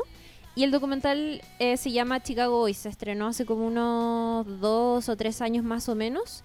Y cuenta la historia de cómo eh, eh, a mediados de los 50 un grupo de, o sea, la, la- la, mm, la Escuela de, de- de Economía de Chicago firmó un convenio con varias universidades de América Latina, eh, con escuelas de economía de varias universidades latinoamericanas, entre ellas la Universidad Católica, y que le dio la posibilidad a varios estudiantes de ingeniería comercial, economía, de ir a hacer un, eh, de eh, profundizar sus estudios en la Universidad de Chicago que había sido la cuna también del neoliberalismo, donde se habían desarrollado todos los estudios en torno a este sistema económico. que por supuesto tenía entre sus filas a este eh, flamante profesor que era Milton Friedman, que hasta el día de hoy reconocido como el gran pensador de este, de este modelo económico. El Entonces, Darcidios de la web. Claro, y lo que pasa es que un grupo de estudiantes de, de ingeniería comercial o de economía de la Universidad Católica se van a estudiar a Chicago y empiezan a recibir estas enseñanzas y son ellos los que con el tiempo, una vez que se regresan a Chile, em, desarrollan este modelo económico que tenemos hasta el día de hoy y que al que se le señala como una de las grandes culpables de el tema de la desigualdad en Chile, la profunda desigualdad que hay en Chile. Eh, y está muy interesante porque la primera parte del documental parte es casi anecdótico, es como ellos se fueron a esta universidad y, y cómo venían cierto de familias que, que igual eran formaban parte de una élite y, y se van a esta universidad y, y arman como una cofradía ya con sus amigos y cómo una vez vuelven y empiezan a hacer clases después en la Universidad Católica y cómo eso coincide con la elección presidencial del 70, que es donde Salvador Allende se convierte en presidente de Chile y cómo los sectores más acomodados del país empiezan a preocuparse por esto. Y, y cómo entre cosas tan concretas como el hecho de que, eh, y se menciona ahí en el documental que, por ejemplo, eh, había, eh, bueno, todos sabemos el, el rol que jugó el diario El Mercurio, ¿cierto? En lo que pasó eh, el año 73 y que, ¿cierto? favoreció el hecho de que se pudiera desarrollar este golpe de Estado. Pero el, documental cuenta cosas que son clave, que tienen que ver, por ejemplo, con una cofradía náutica que tenía eh, Edwards, que es el dueño del Mercurio, con eh, otra gente, por ejemplo, con Hernán Cubillos, que era asesor del Mercurio, con José Torillo Merino, eh, con Kelly, que era oficial de la Armada, y, y con Emilio Sanfuentes, que era uno de estos Chicago Boys. Y cómo eh, pasa que Kelly, por ejemplo, y Merino se juntan en diciembre del 72 y, y, y Kelly le dice a Merino como las Fuerzas Armadas tienen que intervenir en esto porque está la zorra. Y Merino le dice, tú estás loco, ¿cómo vamos a intervenir nosotros si nosotros no, no sabríamos cómo conducir económicamente al país porque nosotros no somos economistas? Distinto sería si tuviéramos un plan económico y alguien que nos respaldara ahí, pero si no, no. Entonces, ¿qué hace? Que eh, Kelly va donde Emilio Sanfuentes, eh, que estaba met- que, que era parte de este grupo y le dice como oye ¿por qué no haces en la universidad tú con los cabros un plan económico para pa, no sé para ponte tú un golpe de estado no Por El- ejemplo. el, el documental no dice eso o sea eh, ellos dicen que en el fondo se lo, lo hicieron como un ejercicio intelectual que es una mula tan grande. Y de hecho yo creo que eso también es bacán. y es un momento muy incómodo cuando lo dice Porque son ellos, son los Chicago Boys los que están todo el tiempo contándote esta weá. Porque los viejos culiados están vivos y, y, Claro. Y cómo han vivido en una burbuja en que. Y, y mintiéndose ellos mismos.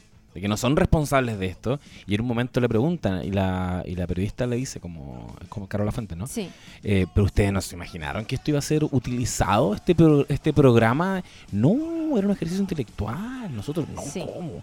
Pero igual nos estaban presionando. Sí. Como que apúrense, termínenlo rápido. Claro, porque era como eh, esta persona, Emilio Sanfuentes, le dice a Kelly, yo te lo voy a tener en, no sé, como en 60 días. Era un plazo así, pero... Se viene agilado. septiembre. Claro.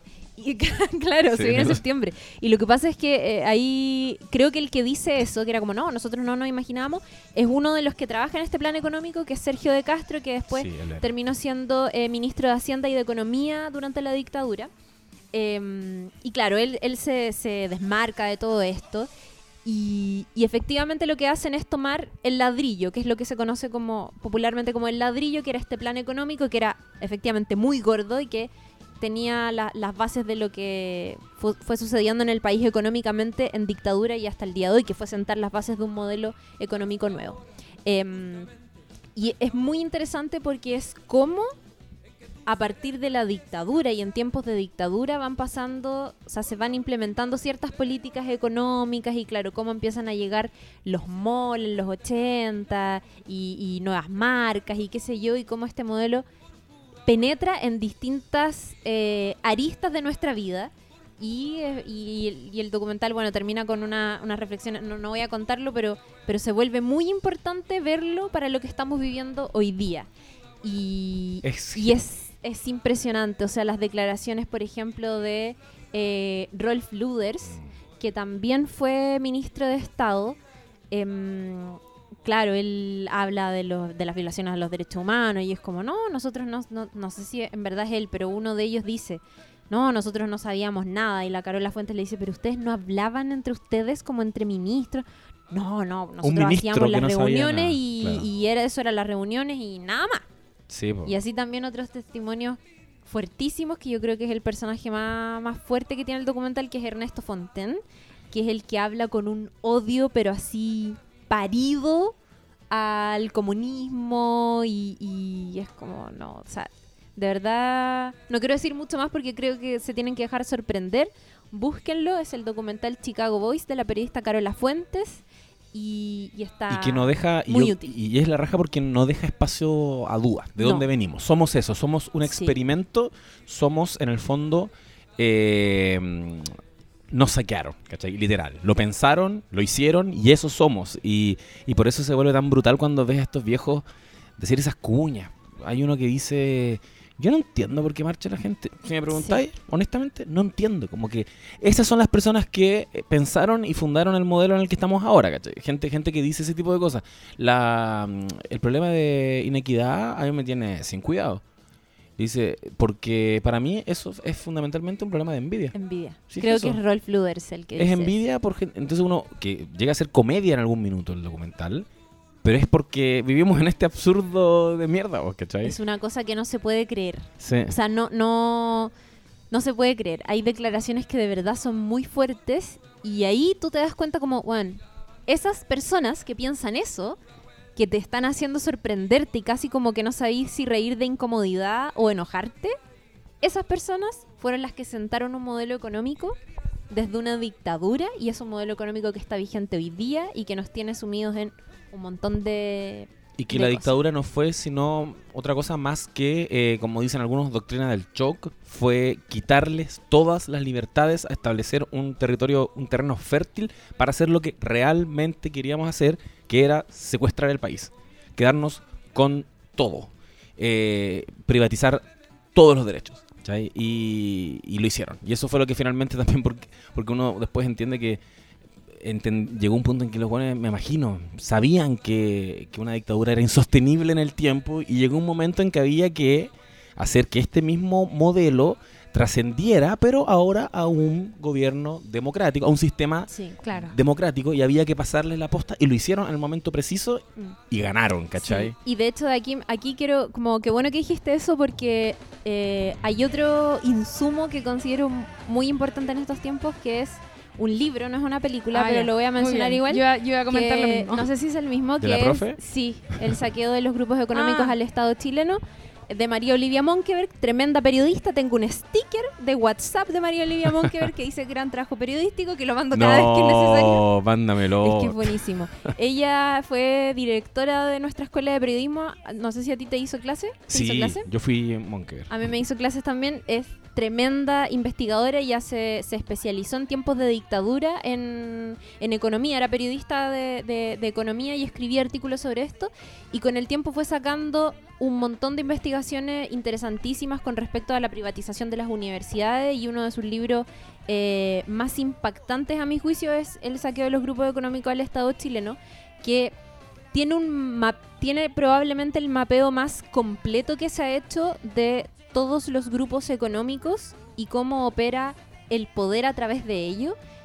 Y es básicamente lo que decía y tú, es cómo a finales de la dictadura se fue moldeando el terreno para que una vez llegada la democracia ya tuviéramos un montón de cosas privatizadas. Y era como, esto, esto tenemos que hacerlo rápido y en corto tiempo porque vamos a entrar a democracia Exacto. y tenemos que privatizar todo porque nos queda poco tiempo. Y cómo entre ellos fueron eh, generando, eran, eran élites con el apoyo de, un- una dictadura, con ministerios que están obviamente eh, facilitando todo este camino, se produce el, escen- el escenario de ahora, que es privatizar básicamente las las empresas que eran antes del Estado, que eran estatales y que tiene que ver con el agua, con telefonía, con un montón de cosas. Yo para complementar quería también hacer una recomendación que es, eh, que pensé que iba a hablar, cuando dijiste el libro pensé que iba a hablar de eh, esto, que es, es un libro pero que se hizo un documental en base a él, que es el libro de Naomi Klein que se Mm. llama La Doctrina del Shock. Sí, también. eh, y que tiene un pequeño documental que está eh, de manera gratuita en internet y que es un documental no tan bien elaborado porque es como es un documental que se hizo para poder explicar el libro básicamente entonces ves a Naomi Klein como eh, haciendo una especie como de, de- de charla o algo así y apoyado con imágenes pero que está bien bueno y que comienza todo eh, en Chile ya ella es una economista y no sé cuáles son sus otros títulos, es canadiense. Eh, y lo que explica en, en el documental y en el libro, en el fondo, es cómo se hizo para instaurar eh, el sistema neoliberal en Chile a partir de esta doctrina del shock, que es básicamente quebrar una sociedad, romperla entera desde la tortura, desde el shock, ya desde, desde, desde estas técnicas, ¿no es cierto?, eh, traumáticas para lograr quebrar a la gente y a partir de eso hacer una especie como de, de tierra fértil para poder instaurar este sistema Y experimentarlo. y experimentarlo. Somos el, el experimento de todo esto. Así que está súper bueno. La doctrina del shock lo pueden encontrar en internet. El libro también fue bien vendido y está en todas partes eh, de Naomi Klein. Y por supuesto, clásico de clásicos, eh, quizás el documentalista más importante que tenemos en nuestro país, Patricio Guzmán, sí. que cuando era un jovenzuelo, en el año 72, entre el 72 y septiembre del 73, se puso a registrar todo lo que estaba pasando, la crisis institucional que estaba viviendo en ese entonces el país, y, estuvo metido pero en todos los lugares clave, desde lo que estaba ocurriendo en las calles hasta lo que estaba ocurriendo en los sindicatos, lo que pasaba al interior del Congreso, y te da una imagen y te da un panorama muy completo de cómo en definitiva la derecha de ese entonces más la democracia cristiana acorralaron a Salvador Allende, eh, no lo dejaron cumplir con su programa de gobierno y, y se gestó lo que sabemos que pasa el, el 11 de septiembre del, del 73. Es un documental bien emocionante. eh, en ese sentido, no sé, si, están como eh, emocionalmente más eh, sensibles por lo que nos está ocurriendo, quizás sea complejo de ver porque se parece bastante a lo que nos ha tocado vivir ahora, ese clima de inestabilidad, mucha gente en la calle, mucha confrontación, pero también te apunta quiénes eran los que estaban dejando la cagada, ¿cachai? Que, eran grupos de extrema derecha y cómo eh, Allende intenta sacar adelante su gobierno, le dicen en algún minuto, incluso la ultraizquierda, eh, presidente, cierre el Congreso, ¿cachai? Le cambiaron los ministros no sé cuántas veces, en fin, y él dice, yo no voy a cerrar el Congreso, voy a cumplir con mi, con mi programa, y, y de hecho, uno de los momentos más delicados del documental y que es el en el final de- del primer capítulo, porque son dos capítulos, La insurrección de la burguesía se llama el primero. Sí, se llama la insurrección de la burguesía. Al final ahí está el registro de un camarógrafo o un fotógrafo, Un no estoy seguro, argentino, que registró su propia muerte. Claro. Es como la imagen icónica el- del sí. final, cómo termina el documental. Exacto. Cuando hacen el, el tanquetazo. Claro. Y ya estaba anunciándose que se venía el golpe.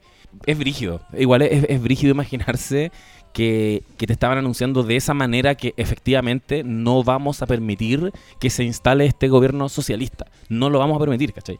Vamos a hacer el golpe. Y, y también ves ahí a Pinochet paseándose el- la rata para todos lados con el presidente y muchos ministros que después tú sabes también qué pasó con ellos. Está por ahí Toa, que tú sabes que después terminó en Isla Dawson.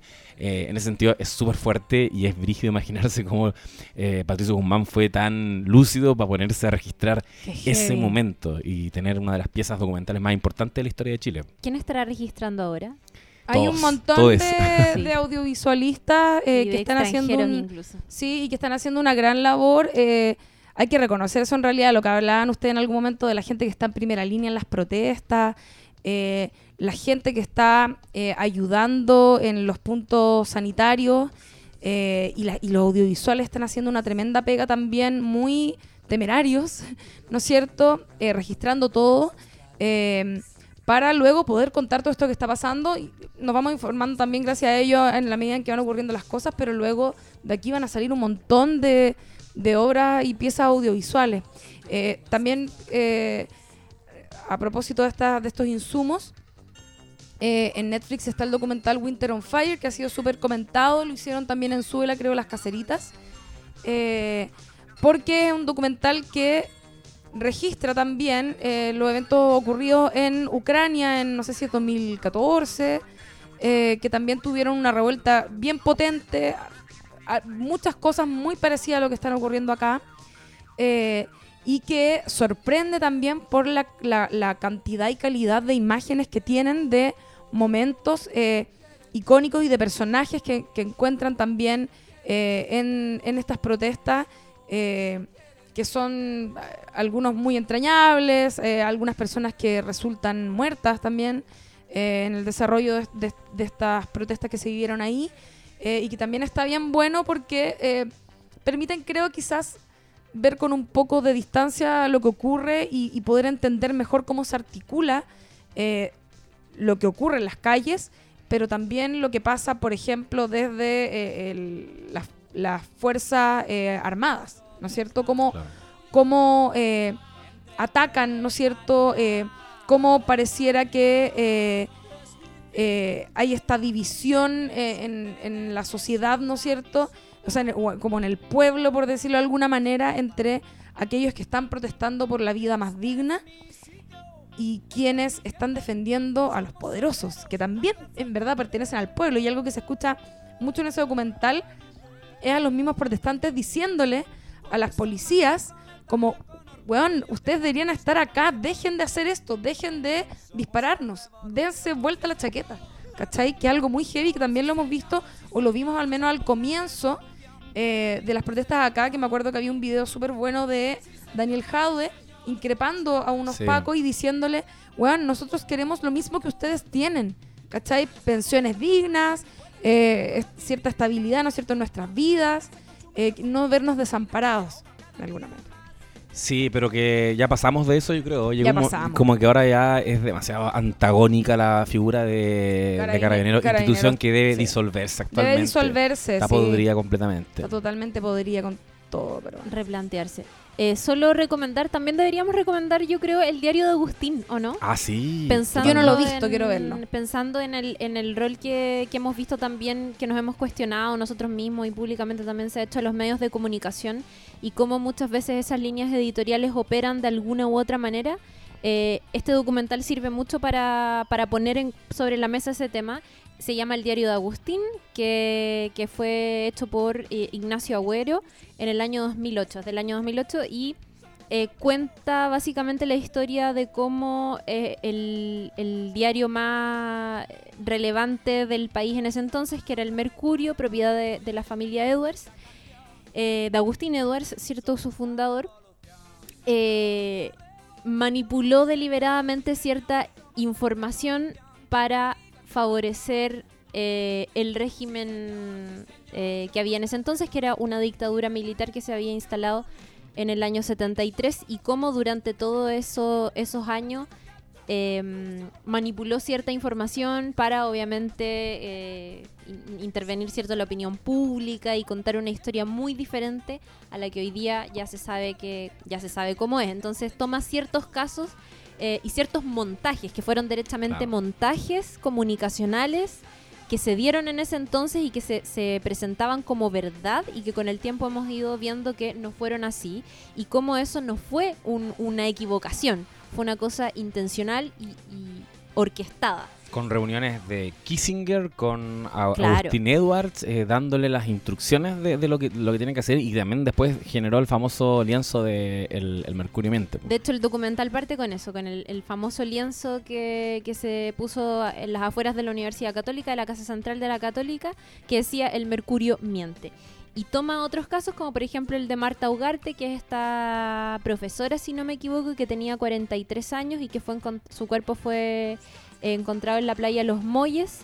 Y lo que se informó en ese entonces era que eh, eh, eh, los restos de esta mujer tenían que ver con un crimen pasional, y así lo tituló la prensa. Y en el fondo, no, se trataba de, de, de Marta, que tenía 43 años, y se trataba de un crimen político. Ella llevaba desaparecida muchos años, pero eso fue lo que contó la prensa. Y también está, por ejemplo, el caso de eh, los exterminados como ratones Sí, que- que también fue una portada eh, que es una portada muy emblemática del diario La Segunda que eh, tenía que ver con un operativo montado por la DINA eh, para encubrir la desaparición de 119 opositores a la dictadura, que en su mayoría eran miembros del MIR. Y así otros casos. Y toma. Y e- es bastante interesante porque recuerda un poco la historia de cómo los medios de comunicación operaron en algún momento en dictadura y cómo manipularon información a diestra y siniestra. Entonces eso nos lleva siempre. Pareciera que en momentos así es como desconfía, desconfía, elige Sí. dónde informarte, no te quedes solo con lo que ves en un medio, investiga. Siempre trata de ir más allá. Así que el diario de Agustín de Ignacio Agüero también ahí insumo.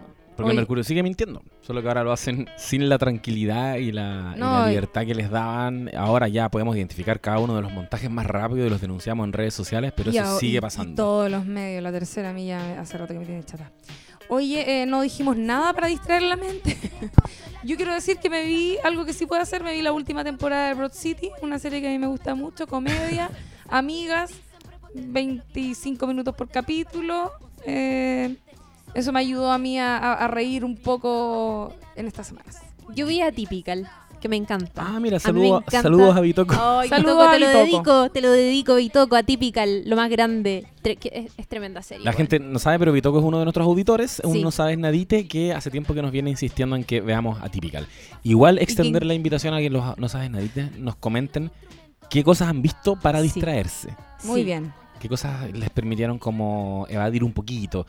Yo había, me lo había, había harta gente extrañándonos a todo esto. Sí. Caro Pez también Oh. preguntó por nosotros. Qué. Yo me he permitido igual ver. A ver, no he terminado de ver nada, pero me he dado eh, espacios para ver weas que me, que me distraigan. Ponte tú, estoy repitiéndome The Office con, con mi compañera. Ah, qué bien. He estado viendo la maravillosa señorita Maisel. La quiero puro ver. Me han dicho que es Oye. pa'l hoyo de buena. Está terrible buena. Ya, sí, la voy a ver, la voy a ver. Y Watchmen, he Yo no he visto visto tres capítulos, está terrible, terrible, buena. Es muy inteligente cómo se saca de encima la presión de adaptar una novela gráfica tan importante que yo creo que era equivalente como a adaptar Ya, Game no. of Thrones. Que no me digas más. No, pero, pero esto, esto es parte de la premisa. La, esto la, la, la. ocurre de- después de Watchmen, ¿cachai? Sí, po. Entonces te habla de las mismas tensiones, pero llevadas, eh, tensiones de Guerra Fría en que estaba ambientada a Watchmen, pero llevadas al Estados Unidos del año 2019. Por lo tanto, ahora buena. son, son raciales. Para, el di- para los tiempos que estamos viviendo ahora puede ser complejo porque el rol de la policía es clave, es el centro de Ah, esta no. weá Acá. y te acá y te puede Acá, a- al principio te Ah. quiere poner un poco como en su vereda y ahí como que tú puta no, Paco culeado. Oye, yo, yo a todo esto hablando de eso rápidamente, eh, como del, de cómo son los... Yo el- el- comer- conversaba ayer con, con unas personas respecto de eh, eh, los pacos, como son los pacos gringos, que son del terror, y esos guanes sí que viven en una impunidad. Eh, yo creo que aquí no puede pasar eso, es demasiado urgente que eh, se escuchen las voces que eh, se han alzado para eh, exigir la disolución de carabineros y la reformulación o formulación de una nueva policía. Eh, eso no me quería decir. Es que- Sí, es que creo que creo que Es algo momento, heavy, es como que ahora. no podemos permitir que estos hueones como que sigan en la parada en que están. es que es ridículo. Es que ya llegamos a un punto en que los hueones, yo no sé, les Es han dado- les han dado tanto chipe libre que, que ya se están riendo en la cara de nosotros Sí, no, chao. y, y que se acabe Carabineros. Eh, también ya como para ir cerrando, mi, mi llamado es a que no perdamos tiempo, empecemos también entre nosotros a hacer nuestra pequeña campaña comunicacional. Sí. Al plebiscito, la derecha no está perdiendo el tiempo, ya están instalando posverdades, están inventando que hay, hay- he visto gráficas de, ¿sabías tú que la constitución no tiene nada que ver con las AFP, que la, la constitución no? Eso es mentira, Es mentira, tiene mentira. todo que ver eh, y no nos perdamos en estas rencillas que está teniendo la izquierda ahora, es, es relevante, yo no estoy, no estoy para nada satisfecho con el acuerdo al que se llegó, pero filo, uno puede hacer la crítica y también podemos empezar a avanzar ya a, a comunicacionalmente, hacer nuestra campaña eh, y no dejar las calles, porque no vamos a dejar las calles hasta que no se haga justicia, eh, ni un centímetro a la impunidad. Tenemos un presidente con las manos manchadas con sangre. Eh, así que muy bien con la, con la acusación constitucional que se firmó, que obviamente sabemos en qué va a terminar, pero puta que me gustaría ver a ese conche su madre, Sebastián Piñera, en el Congreso, por último dando explicaciones y, y que se acabe, que se acabe ese culiado. Ojalá que lo tomen preso afuera. Yo tengo mucha Sí. esperanza con eso. Eh, quiero, quiero también decir que eh, algo que se puede hacer para eh, ir... porque, a ver, eh, distraerse también no significa solo como salirse totalmente del tema. Creo que hay, hay otro tipo de videos que también uno puede ver para divertirse y a la vez aprender. Informémonos, vayamos informándonos. Es importante que estemos todos bien preparados para cuando podamos tener, eh, o si ya han tenido estas instancias como ciudadanas para poder discutir qué cosas queremos, qué está mal, qué hay que cambiar. Eh, hay varios videitos en internet que son útiles. El otro día me encontré con una cosa que se llama El Fuego de Prometeo, que es un gallo que habla sobre filosofía, que es un tema que a mí me gusta harto, y que tenía un video bien interesante respecto del manejo comunicacional, lo que hablaban ustedes, cómo se hacen las campañas en el fondo eh, propagandistas y como todo lo que ocurre con, con eh, lo, eh, lo que uno ve en los medios eh, cuando está en este tipo de situaciones. Así que eso está súper interesante para que le puedan echar un ojo. Se llama El Fuego de Prometeo y el video es el último, me parece, que se llama... eh, oh, con, no, Escuché, ya no me acuerdo. Despertar, de despertar Chile. y posverdad. ¿Ya? Eso y también eh, hay unos hay, hay varios videos como cortitos dando vuelta en internet. Hay unos que se llaman eh, eh, que se llama White Democracy. No sé si lo vieron, yo lo, lo subí como jugué un rato con Lo eso. vi, lo vi. Que son, van en dos partes y te explican qué es una democracia y qué no es una democracia. Y está interesante también para formular, eh, o sea, para pensar al menos, para reflexionar respecto de cómo nos organizamos como sociedad. También había un interesante ahí eh, sobre eh, cómo funcionan los sistemas de votación, etcétera. Así que son videos cortos, entretenidos, que también tienen algo de humor, pero que a la vez te vas informando y así no entres en la depresión profunda. Está bueno para entender lo democrático que es el proceso que se nos viene ahora y que hay muchos espacios para experimentar en carne propia de real democracia. Vayan a cabildos. Oye, hay caleta de instancias para educarse. Ahí quizás me reivindico un poco y me desdigo de lo que de la actitud con la que partí este podcast, muy, muy crítico con la Universidad de Chile. Igual se han generado espacios la raja. Hay un una coordinadora eh, jurídica de cabros de derecho que, que están explicando la constitución y que están empezando ya a educar a la gente para que construyamos nuestra, nu- nuestra propia constitución, por primera vez democrática. Y, eh, perdón, dejar lo, lo que había comentado yo de los videos de la Lo Solte, están en YouTube, no están en Spotify, porque los tuvimos que hacer así versión ultra Kuma, pero están bien buenos, se los dejo recomendados para que los busquen a Lo Solte en YouTube, los últimos capítulos que grabamos sobre constitución, sobre FP, sobre economía, sobre salud mental, sobre eh, clima político, etcétera. Adiós. Perdón, Chiri, los- se tiene que... La de Chile tiene que ir, los queremos mucho, muchas gracias por escucharnos, yo creo que están bien contentos de habernos escuchado después de tanto tiempo desaparecidos, pero aquí estamos firme con el pueblo. Eso. Adiós, Chile despertó. A seguir. Ya, nos vamos a la calle ahora. Chao. Este capítulo de No Sabes Nada podcast está dedicado a la memoria de las personas fallecidas durante las movilizaciones sociales del 2019 en Chile.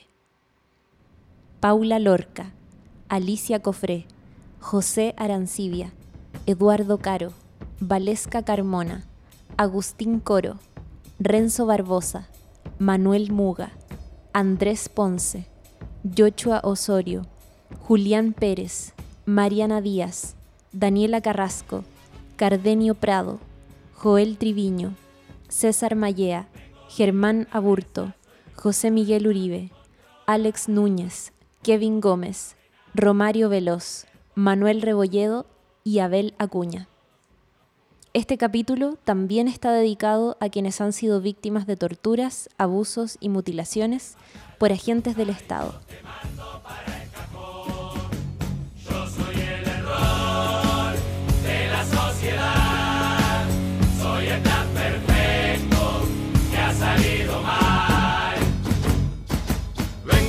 basurero que este sistema dejó al costado. Las leyes del mercado me convirtieron en funcional. Soy un montón de mierda brotando de las alcantarillas. Soy una pesadilla de la que no vas a despertar. Vos me despreciás.